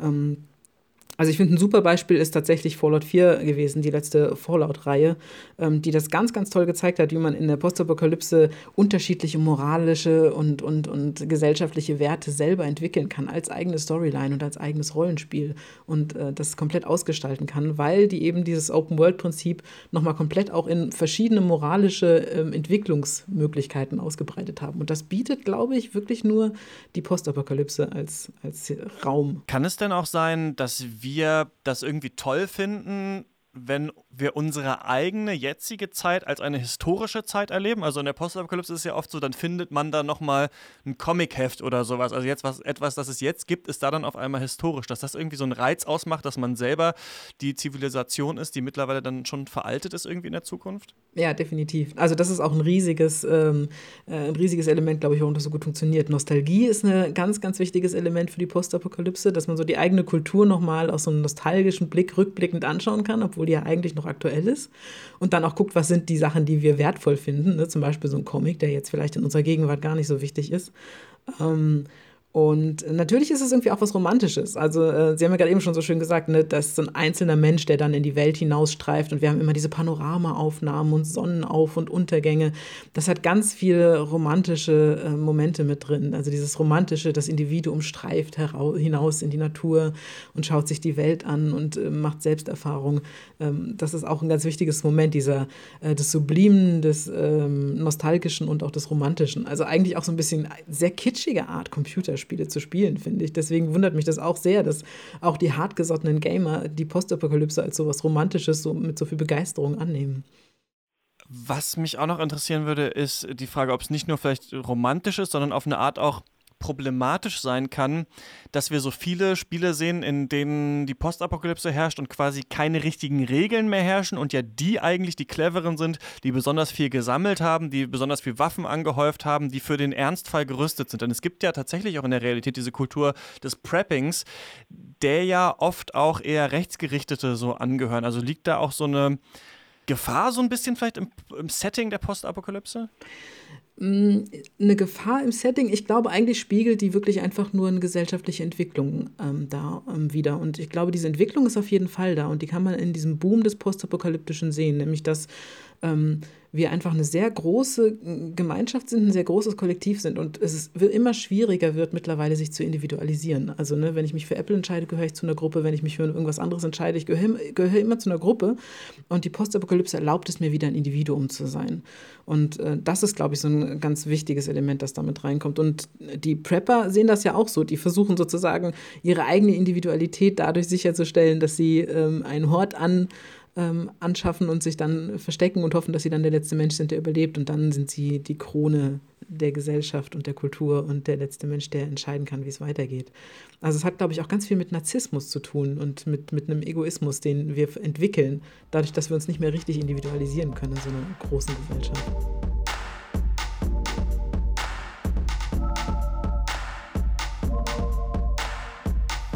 Soweit also mein Interview mit Maren Konrad. Ich fand vieles interessant an dem Gespräch. Zum Beispiel dieser Punkt, dass wir irgendwie in der Postapokalypse ja oft dann, weil es ja nach unserer eigenen Zeit spielt, unsere eigene Welt ja dann da wieder entdecken. Ne? Also in, in Form von irgendwelchen Comics, die man sieht. Ne? Ellie zum Beispiel bei The Last of Us hat ja dann noch nie einen Comic gelesen oder sowas und ist mal mit, äh, mit ihr in diesem Comicladen und so weiter. Und ähm, bei, Fuck, äh, bei Fallout ist ja zum Beispiel so, dass wir eine andere Zeit, nicht unsere eigene, aber eine frühere Zeit entdecken. Aber mich würde mal interessieren, Vicky, du hast ja mal angeschaut, wie geht denn eigentlich so die Welt immer unter in, in den verschiedenen Postapokalypsen? Was ist eigentlich dafür immer so der Grund? Ja, Alex und ich haben uns da gemeinsam mal so ein paar Gedanken dazu gemacht. Ähm, und eigentlich kann man schon fast sagen, also es geht, es es sind fast immer die gleichen Gründe, aber es gibt tatsächlich so ein, zwei Spiele, die es ein bisschen anders machen. Aber bei Metro ist es ja der dritte Weltkrieg, viele Atombomben, die runterkamen. Fallout ist, glaube ich, auch irgendein Weltkrieg mit den Atombomben. Bei New Dawn Atombomben. Ähm, genau, dann habe ich aber auch zum Beispiel als, äh, als Beispiel noch die Virus-Zombie-Katastrophe in La Last of Us und äh, Resident mhm. Evil natürlich immer, immer mit vorn dabei. Und äh, Frostpunk zum Beispiel, wie aber auch andere Spiele, die mir gerade nicht einfallen, Impact Winter ist es, glaube ich, genauso. Da hast du eine Klimakatastrophe, bei der dann halt viel Schnee ist oder genau, wo es dann wirklich darum geht, dass das Klima ähm, sich so verändert, dass es für die Menschen fast unbewohnbar macht und du jetzt derjenige bist, der es irgendwie äh, schaffen muss, dass sie überleben. Was ich noch ganz interessant war, ich habe mal Nier Automata mit reingenommen. Mhm. Einfach mhm. nur, weil es erstens für mich das das Spiel ist, also das mit Großbuchstaben geschrieben.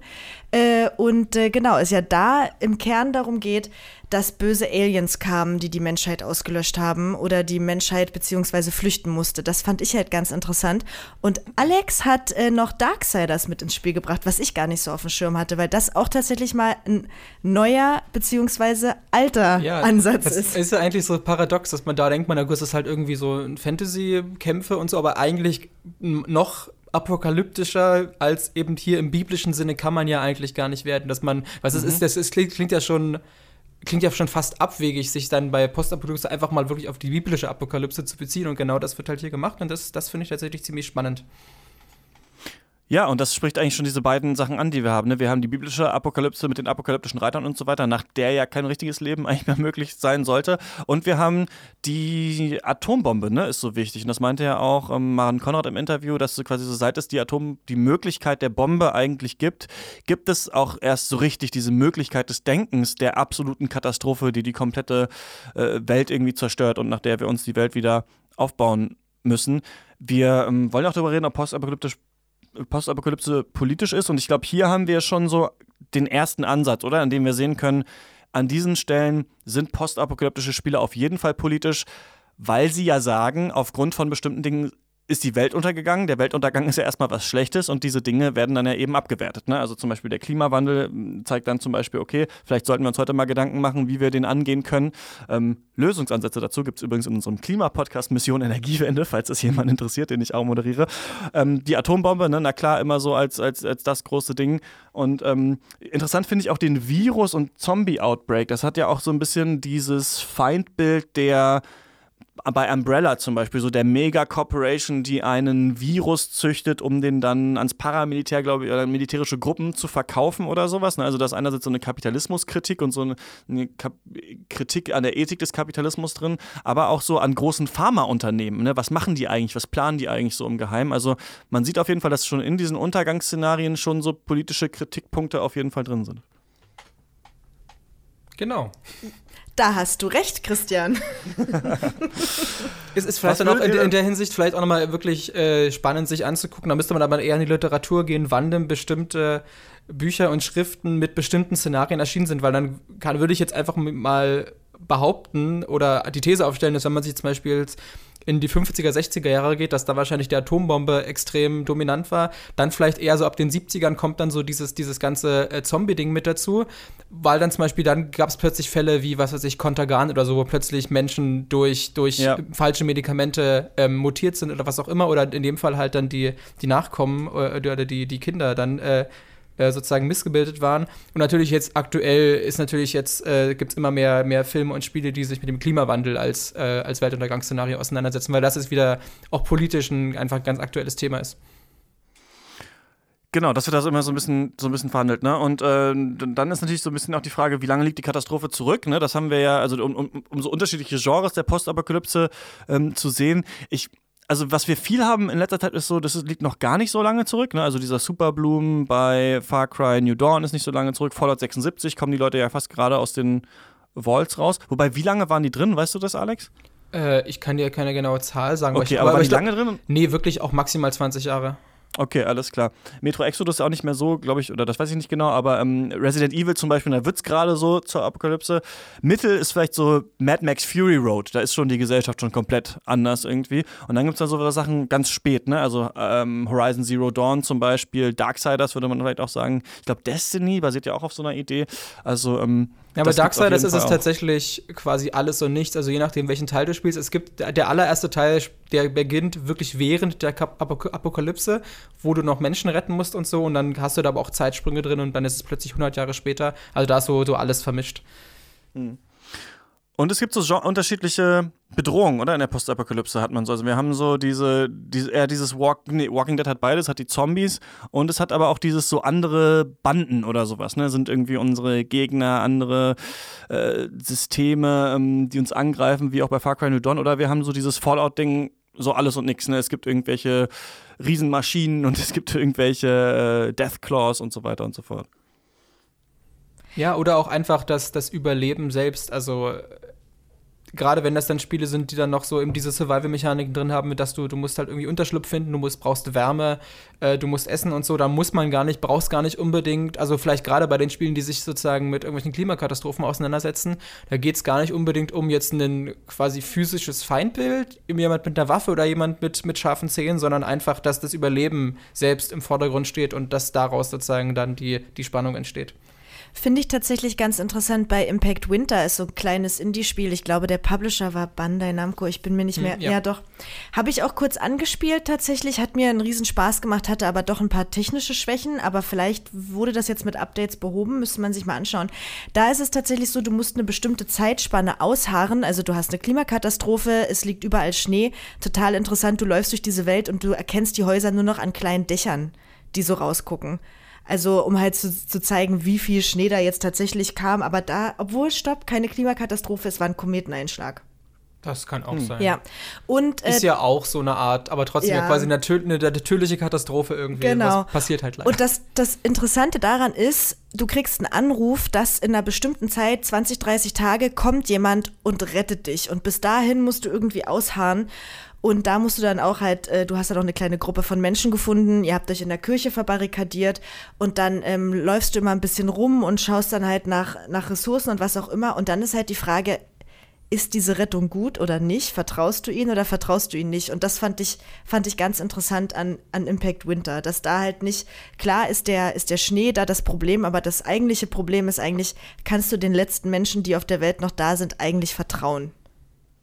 Und das ist, glaube ich, ein großes Thema in der Postapokalypse. Ne? Also diese Idee, ich muss jetzt überlegen, wem kann ich trauen, was sind das hier überhaupt für Leute, was haben die für ein Wertesystem und wie muss ich hier agieren. Das war ja auch immer, bis die Serie, finde ich, wirklich furchtbar geworden ist, der große Reiz für mich an The Walking Dead. Also das war ja eigentlich keine Zombie-Serie. Die Zombies waren ja eher nur so diese Bedrohung von außen, die halt vieles verdichtet dann, viele Entscheidungen. Oh, wir müssen jetzt unsere Zelte abbrechen und in die nächste Stadt uns aufmachen. Aber eigentlich ging es da immer sehr viel um äh, wir müssen uns jetzt neue Regeln hier machen und welche Regeln gelten eigentlich und wie agieren wir zusammen mit anderen, mit anderen äh, Gruppen. Warum denkt ihr, gibt es so viele Spiele mit Postapokalypse? Warum ist diese Thematik oder dieses Setting so gerne genommen für Games? Ich würde sagen, weil es sich aus unterschiedlichen Gründen anbietet. Einerseits könnte man jetzt rein technisch argumentieren, dass natürlich eine, eine zerstörte bzw. Leb, in Anführungsstrichen leblose Welt ist natürlich programmiertechnisch ein deutlich geringerer Aufwand als, sagen wir mal, eine, ein simuliertes Los Angeles in GTA 5, wo jeder Charakter irgendwie ein Aussehen und einen Tagesablauf braucht. Äh, aber dann kann man sich sozusagen in Anführungsstrichen ein paar mutierte äh, Monster aus den Fingern saugen und schon ist die Welt irgendwie glaubhaft, ohne dass man da sozusagen so viel, oder natürlich muss man da Arbeit reinstecken, aber nicht so viel wie in der, in der, in der, in der Gegenwart, in der belebten, echten Stadt. Und dann hatten wir ja schon angesprochen, dass auch einfach sich ganz viele Spielmechaniken ganz logisch daraus ableiten lassen. Also sei es einfach nur dieser Survival-Aspekt mit, okay, ich muss halt, äh, ich, ich muss ähm, Ressourcen sammeln, um einerseits überleben zu können, aber auch um bestimmte Sachen wieder aufzubauen. Ich muss vielleicht Maschinen wieder zum Antrieb bringen. Und das ist ja so ganz, das ist ja ein Szenario, wo jeder im Grunde, sobald man weiß, was, die, was der Ausgangspunkt ist, ist er sofort klar, was muss ich tun, was ist meine Motivation dafür. Ähm, andererseits äh, ich hatte ja schon angesprochen, man muss unterscheiden, ob das eine Postapokalypse ist, in der wirklich gerade alles zerstört ist, mal wieder an dem Punkt ist, wo man anfängt von null an aufzubauen oder wiederherzustellen, oder ob es eine Postapokalypse ist, wo schon sich wieder Fraktionen und eine Art Zivilisation gebildet haben, mit der man interagiert dann ist natürlich einerseits so, dass es da irgendwie, da gelten halt andere Gesetze als bei uns. Bei uns kann man halt nicht äh, über die Straße laufen und jemanden erschießen. Dann gibt es Konsequenzen. Es ist vielleicht in der Postapokalypse ganz anders. Da gibt es wieder ganz andere Wertesysteme. Da ist es vielleicht so dieses Walking Dead-Prinzip von jedem ist sich, jeder ist sich selbst der Nächste und der, der Stärkere hat eben auch das Recht auf, auf Ressourcen und was auch immer.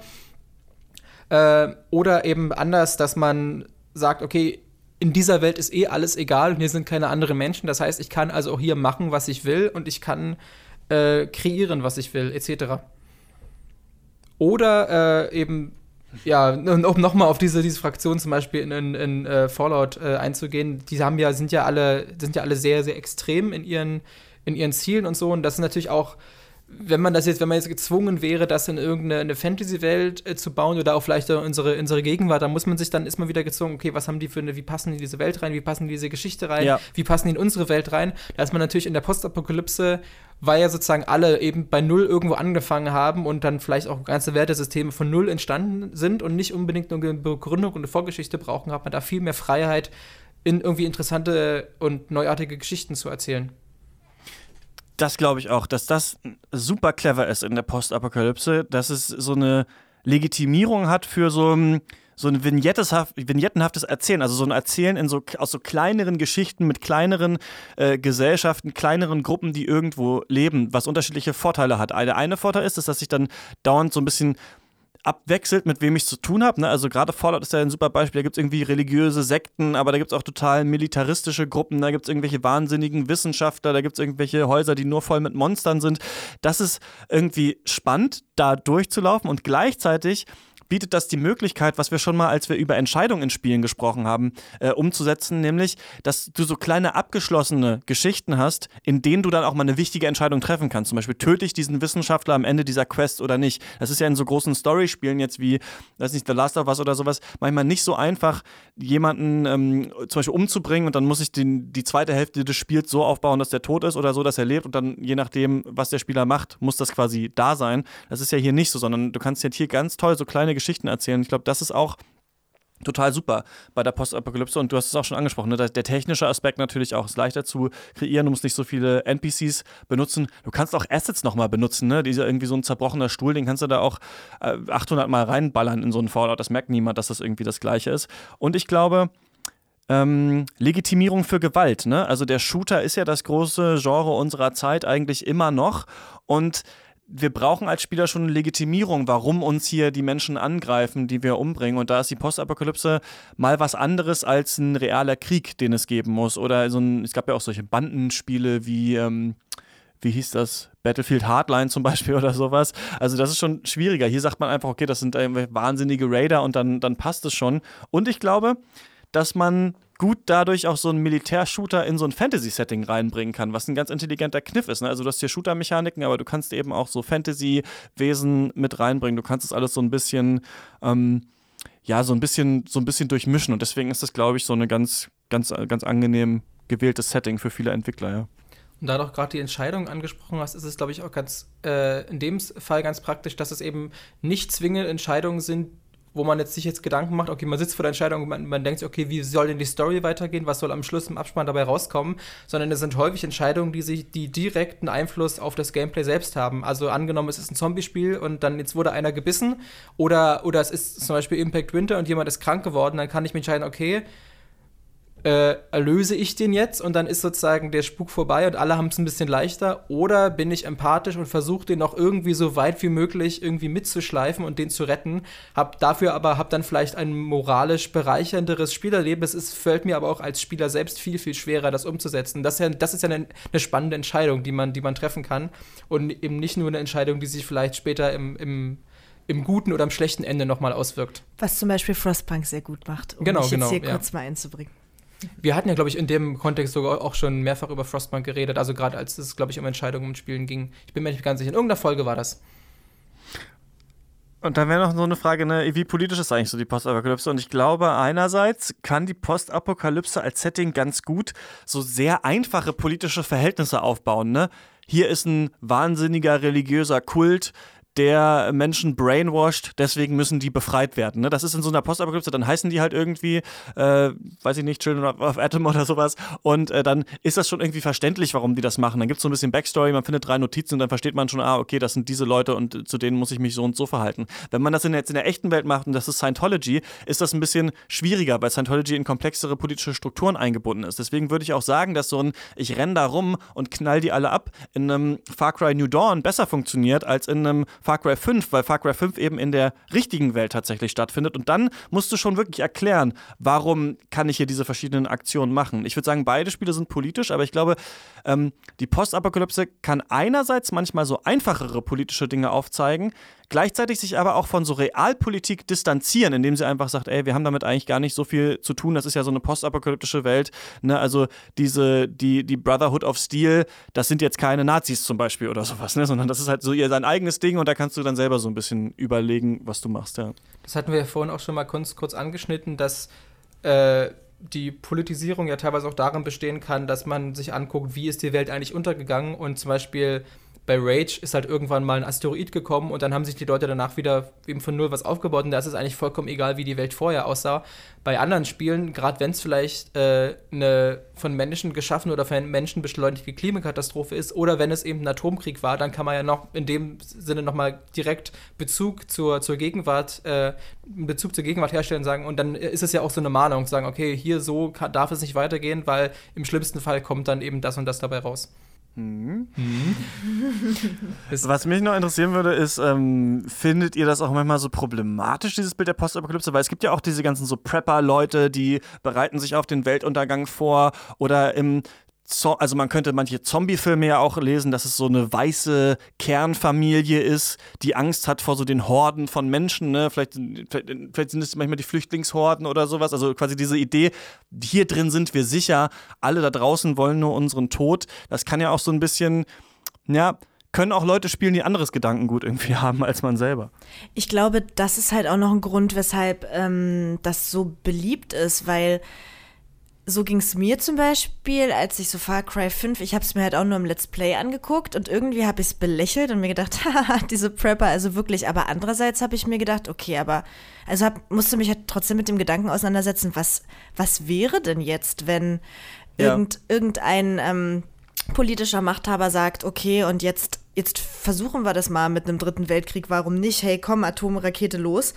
Also irgendwie ist es ja so ein zweischneidiges Schwert. Man kann das zwar alles irgendwie belächeln, aber irgendwie ist es ja doch, es ist halt eine gewisse Faszination, die es da irgendwie dahinter gibt, finde ich. Und äh, was ich eigentlich auch so fast erschreckend fand, ich hatte neulich auf, auf Twitter ein Video gesehen von, es muss wohl irgendeinen Hersteller geben, der so, ich nenne es jetzt mal Panzerbetten gebaut hat, wo du halt in deinem Bett liegst und wenn irgendeine Art von Alarm losgeht, dann wirst du sofort sozusagen, das ist halt ein sehr hohes Bett, so, so 1,50 Meter oder so und dann quasi sinkt das sofort runter und du bist dann quasi in so einer, wie in so einer Blackbox quasi eingeschlossen mit so Titanwänden, hast dann da drin eben noch deine Wasserflaschen und so weiter, um irgendwie zu überleben quasi. Und es gibt ja offensichtlich, gibt es Firmen, die genau sozusagen mit dieser Angst spielen und daraus Kapital ziehen, dass, hey, was wäre wenn? Und es ist doch voll realistisch, dass nicht vielleicht doch nächste Woche die Atombombe hochgeht. Bist du schon vorbereitet? Obwohl das ja eigentlich, könnte man jetzt sagen, ist es ja eine, eine total absurde Vorstellung, dass, dass morgen die Welt untergeht. Aber diese Angst wird ja doch, doch auch gerade durch solche Medien irgendwie permanent gefüttert.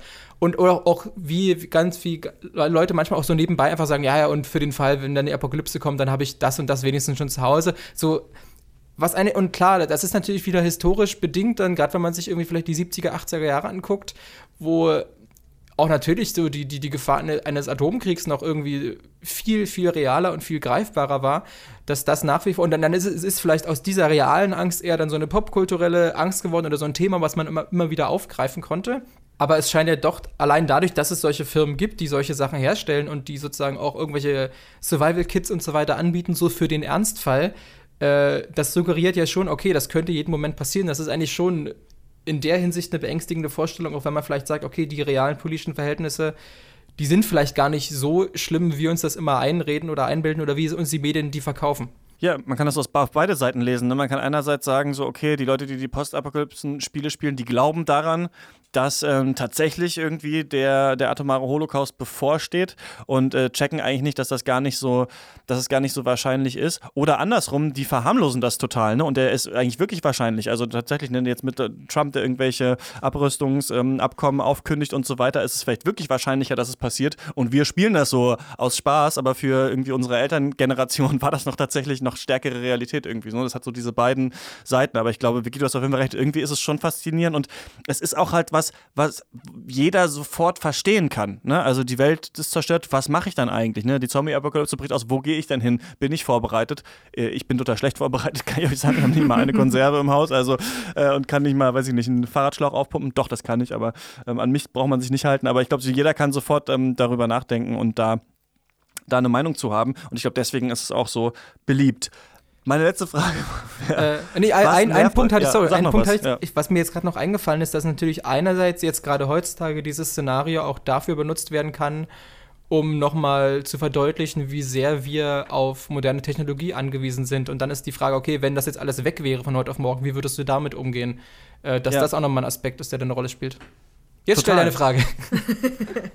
was, um, um, jetzt hier mal rauszugehen, ähm, das klingt ja so, ne, so tolles Setting, irgendwie hat so verschiedene Eigenschaften, kann politisch sein, kann auch gerade unpolitisch sein, kann, da kann man ein Aufbauspiel reinmachen, ein Survival-Spiel, irgendwie ein Shooter und sowas, aber was nervt euch eigentlich an der Postapokalypse? Oder habt ihr eigentlich noch Bock, immer wieder durch dieses Ödland durchzulaufen?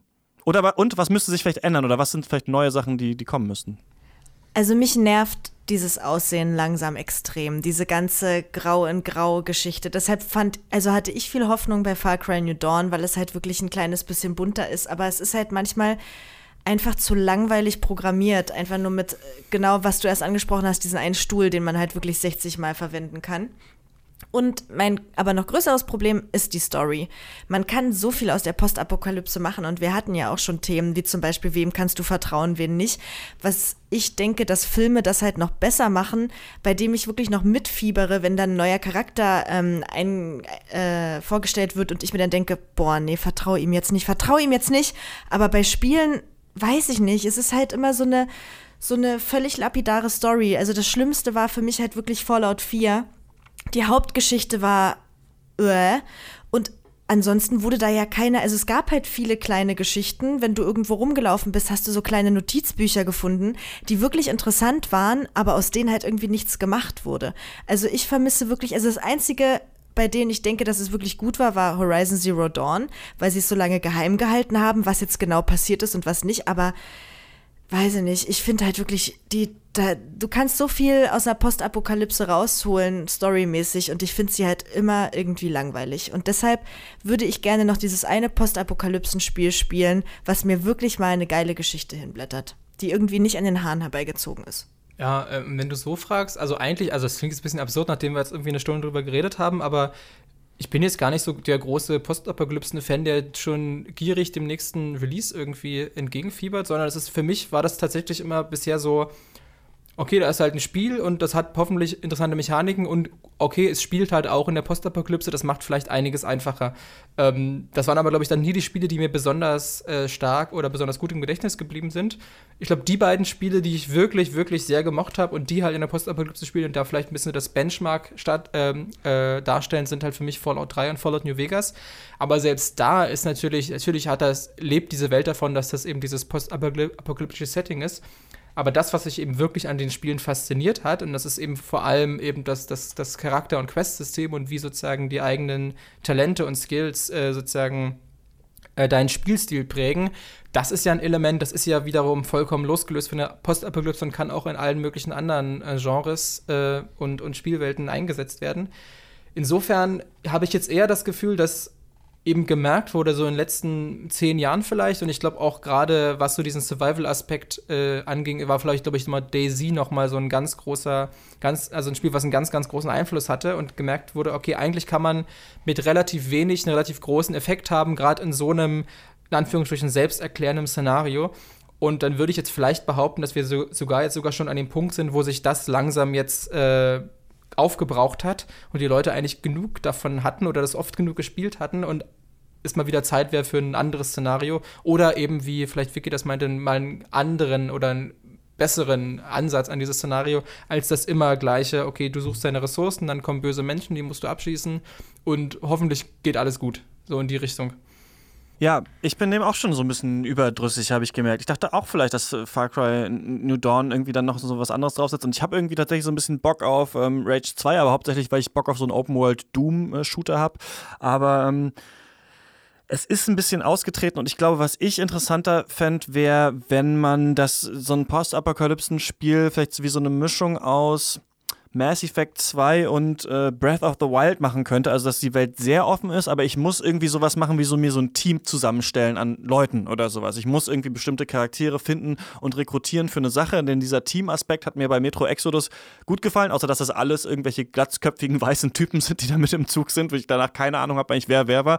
Aber diese, diese, dieser Grundaspekt, wir sind hier mit einer Gruppe in dieser Welt und müssen uns etwas aufbauen, das finde ich eigentlich ganz interessant. Also, ich glaube, ich hätte gerne noch ein paar mehr so politische politische Entscheidungen, die getroffen werden müssen. Ein Spiel, das das ja machen möchte, ist ja Dying Light 2. Da bin ich ein bisschen gespannt drauf, aber das Visuelle ist tatsächlich so ein bisschen ein Problem und ich glaube auch dieser Rückblick auf die Zeit, die vergangen ist. Ne? Das haben wir jetzt alles schon oft gesehen. Der große Clou bei Fallout war ja, dass man äh, in die Zeit der 50er, glaube ich, ne? Zurück, zurückschaut da immer. Also durch die, durch die Musik und durch die verschiedenen äh, Kleidungsstücke, die die Leute haben, dass du dir quasi zwei Welten erschließt. Die neue Welt und die alte, die ja auch nicht deine ist. Und ich glaube, auf beiden Ebenen muss da was passieren. Die neue Welt muss irgendwie politisch interessant sein und die alte eigentlich auch. Und Gameplay, also was wir quasi als Vorteil gesehen haben, dass die Postapokalypse ja alle möglichen neuen Gameplay-Trends inkorporieren kann. Das äh, Looten, das Leveln, das Schießen, das Craften, das Bauen und so. Das sind halt auch alle Sachen, derer ich schon sehr überdrüssig auch bin. Ne? Also wenn ich höre, finde irgendwie fünf Schrauben, um dir dann einen Schalldämpfer zu bauen, dann renne ich eigentlich schon wieder weg. Also deswegen, ich glaube, ich brauche da auch irgendwie so ein bisschen Gameplay-Neuerung. Das wär's, oder? Das wär's. Ja. das wär's. Schreibt uns doch gerne, was eure liebsten postapokalyptischen Spiele sind. Die Adresse dafür ist rush@detector.fm und dann äh, hören wir uns in der nächsten Folge wieder. Das Thema äh, besprechen wir da aber noch. Bis dahin kann man noch Wiki auf Giga Games verschiedene Sachen abonnieren. äh, ja, man kann uns zum Beispiel auf twitch.tv slash äh, giga abonnieren und ähm, dann darauf warten, dass wir tolle Spiele streamen. Ähm, vielleicht auch mal wieder Magic the Gathering Arena. Wer weiß das schon? äh, genau, ansonsten haben wir noch einen wundervollen YouTube-Kanal, äh, da einfach nach Giga Games suchen und abonnieren. Ach, Instagram-Account haben wir auch, Twitter-Account haben wir, Facebook natürlich auch und ansonsten giga.de slash games ist die Adresse für die tollsten News und die besten Kolumnen und die besten Tests. Ähm, genau. Alexander, möchtest du noch etwas dazu sagen? Ich überlege gerade, ob wir irgendwas vergessen haben, aber nee, ich glaube, die wichtigsten Sachen, die waren doch dabei. Nein, mhm. ich glaube, das waren wirklich alle Sachen. Sehr gut. Und, Alles klar, das ja. war's von uns. Bis zum nächsten Mal. Wolltest du noch was sagen? Sorry. Ja, ich wollte sagen, das war. Äh, warte. Das war Rush, eure, eure Audiopostkarte. in die Kiemenohren. Bis zum nächsten Mal. Viel Spaß beim Spielen. Ciao. Tschüss. Tschüss.